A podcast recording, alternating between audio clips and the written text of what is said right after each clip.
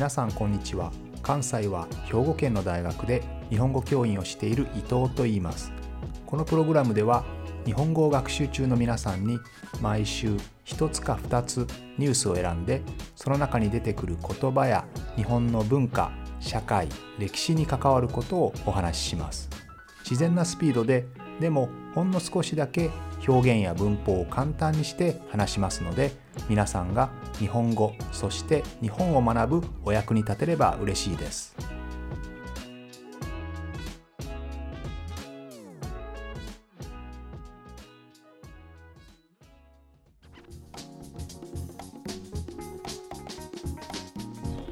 3月11日で東日本大震災から10年が経ちました、えー、今月の20日20日ですね。また沖縄県沖で大きな地震がありましたね。私もちょうど高校生の頃に阪神・淡路大震災1995年ですね、えー、を経験しました。えー、大きな洪水も最近日本では起こっていますしやはりこう想定外予想できないような災害がさまざまな場所で起こっていますね。ということで今日は自然災害について話します。さて自然災害ですが災害はもう仕方がないですね。これを完全に防ぐことというのは難しいです。ただ災害に伴う災害の後にいかにその被害を少なくするか小さくするかここが大事ですよね逆にそれがうまくいかなくて人災人による災害が起こってしまうこともあります。例えば今の首相である菅さんですね。総理大臣。菅さんがよく自分でアピールする例ですけれども日本は非常に洪水が多い国です、えー、たくさんの川がありますね。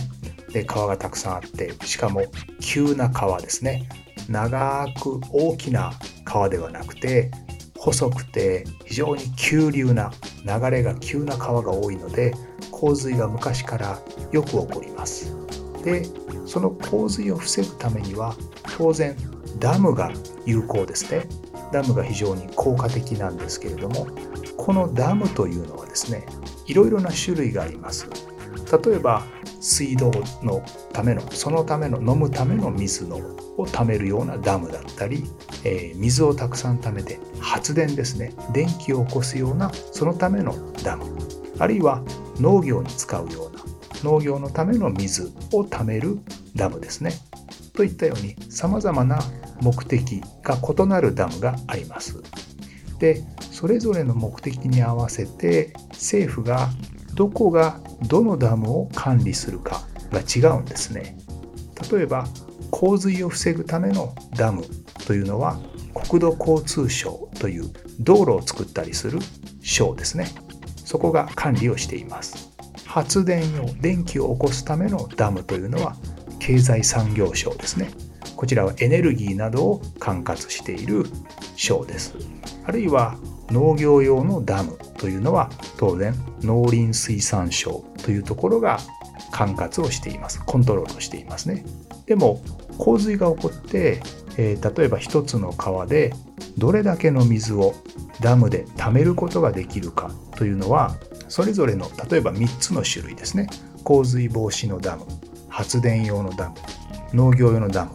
どれでも水を貯めることができますからもし雨がたくさん降って洪水が起こりそうだという時にはですねこの3つのダムをうまく使って例えば、えー、洪水用のダムでどれだけの水を貯めて発電用のダムではこれだけ貯めて農業用の水あのダムではこれだけの水を貯める。合計でどれだけの水が貯められるか。うまくコラボレーション共同すればいいですよね。でも実際にはですね国土交通省のダムと農林,、えー、農林水産省のダムと経済産業省のダムはですね全然連携ができていない。連絡ができてないんですね。だからどのダムがどれだけの水を貯めているか全然情報が回っていなかったんですね。こういうのを日本の縦割りというふうに言いますがこういうのは無駄ですよね、えー、こういうことをなくすために、まあ、日本では今デジタル庁というねいろんな情報をデジタル化して一元化一箇所に集めてしまう。そういうことをしてこの縦割り、ね、国土交通省は国土交通省経済産業省は経済産業省、えー、農林水産省は農林水産省のことだけやる。他のとこに情報は渡しませんよ。というこういう縦割りですね。縦割り。こういう悪い習慣をなんとか改善しようとしている、えー、というふうに菅さんは今アピールをよくしますね、えー、その他にもですね日本では最近ですけど大きな地震が起こった時に、まあ、地震は仕方がないんですけどその時にコンクリートのねブロック塀っていうのがあります。コンクリートの、まあ、小さな、えー、塊ですね。これをたくさん積み上げて塀壁を作るんですけどこの壁をですね、え、違法な法律違反の高さでたくさん作ってるんですね。そういう場所がたくさんあってかわいそうなことに、え、小学生がそのブロックの塀が倒れてですねその下敷きになってしまってそれにぶつかってね死んでしまったりとかおじいさんが死んでしまったりとかそういうことをしました。こういうのは明らかに人災ですね地震が起こるのは仕方がないですけれども先ほどのダムの話だったりあるいは違法に作られたブロック塀だったりこういったものは人間の力で防げますから災害を自然災害を人災にしないことというのが大事ですね。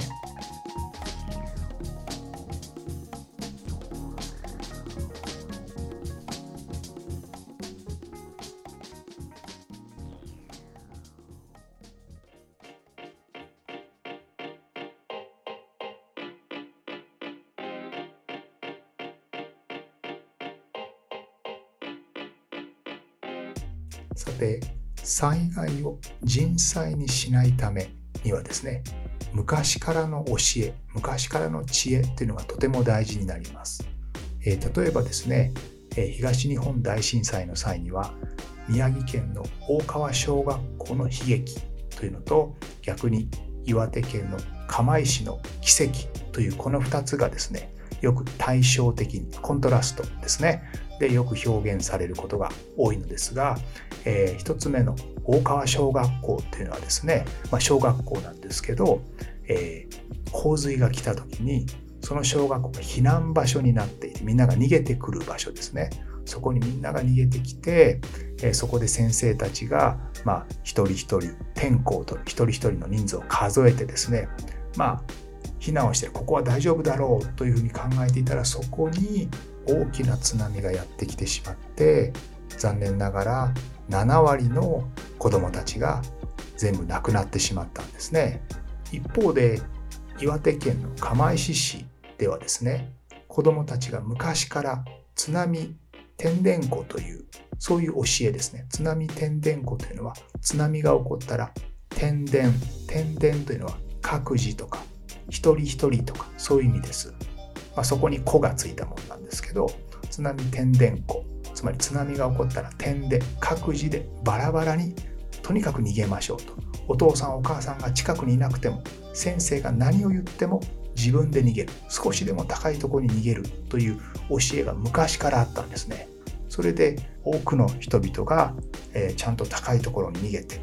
ね、みんなが助かったという。えー、釜石の奇跡と呼ばれるんですけれどもこういう昔からの教えが役に立って人々の命が助かったというそういうことがありましたね。もちろんですね大川小学校の悲劇ねみんなが、えー、学校の先生にリードされて逃げた場所でみんなが津波で亡くなってしまったというこの教訓ですねは今は生かされていてたくさんの小学校で防災訓練ですね。津波が来たらどうするか地震が来たらどうするかという教育が広く行き渡ることになりましたのでもちろん大川小学校の悲劇というのは新しい改善の役に立っているんですけどね。もちろん子どもたちの命は無駄ではなかったわけです。こうやって悲劇を次に生かしていくことが一番大事ですよね。さて先ほど昔ながらの知恵ですね。知恵とか教えを生かすということの大事さ重要性をお話ししましたけれども例えば皆さんも日本に来てどんなとこに住んでますか、えー、日本の地名ですね。地名土地の名前というのは結構災害と関連するんですね。例えば簡単ですけど池とか谷草という言葉が入っている地名ですね。土地の名前はやっぱりそこには昔池があって水があって谷があるから低くなってるんですよね。ですので洪水や津波の可能性がありますし何々谷谷になってるとこ坂という、えー、坂という漢字が入ってる。こういうのはやっぱり地滑りとか土砂災害が起こりやすいですね。こうやって土地の名前に注意すると自分の土地がどういう土地かここは洪水大丈夫だろうか地滑り土砂災害大丈夫だろうかということが分かりますね。で少し分かりにくいんですけど例えば日本には何々久保大久保とか荻窪とかそういう土地がありますね。この久保というのはくぼみという言葉から来ています。くぼみというのは、えー、少し穴が開いているという意味ですね。ですのでやっぱりここも土地が低くなっていて、ね、くぼんでいて、えー、そこに水とかそういうものが来やすい。ですね。あるいは土地の中に梅とか馬とかこういう漢字が入っているとこあります。この梅とか馬というのは実は埋まるという意味なんですね。土に埋まってしまうという意味なんです。土の下になってしまうという意味なのでそういうところも土砂災害ですね、えそういったところがそういったことが起こりやすい土地と考えられます。あるいは、えー、神神様の神ねとか、えーと、ペーパーの紙あるいは亀ですね。亀、えー、生き物の亀ですね。とかカモとか。なんか全部似てますね。紙亀カモ、ね、これは実はですね、えー、食べ物を噛む噛むから来てます、えー、どういうことかというと噛む何かをガブッとこう噛むと土地がなくなってしまうですね。土地をガブッと噛んでしまう、えー、そういう意味です。つまり削れて土地がなくなってしまうという意味なんですね。そういう、えー、意味がありますので紙とか亀とかカモという言葉がついている土地にも要注意ですね。他にも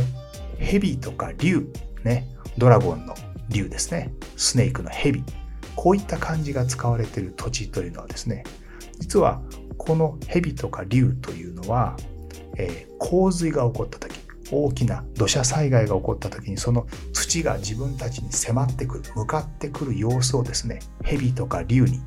例えてるんですね。似ているから。土が上からうわーっと降ってくる、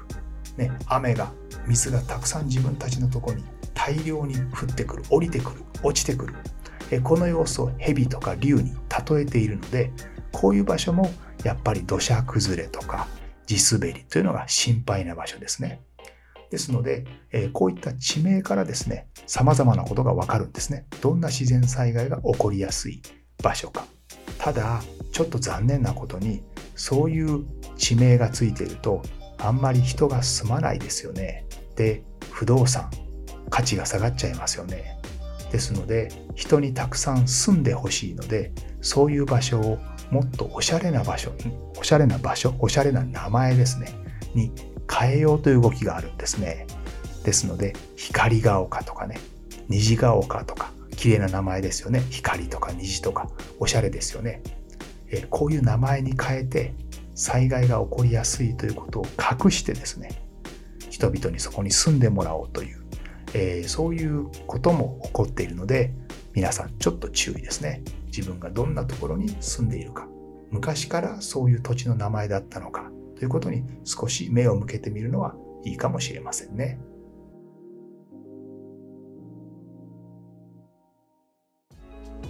このプログラムでは日本語を学習中の皆さんに毎週ニュースを選んでその中に出てくる言葉や日本の文化社会歴史に関わることをお話しします。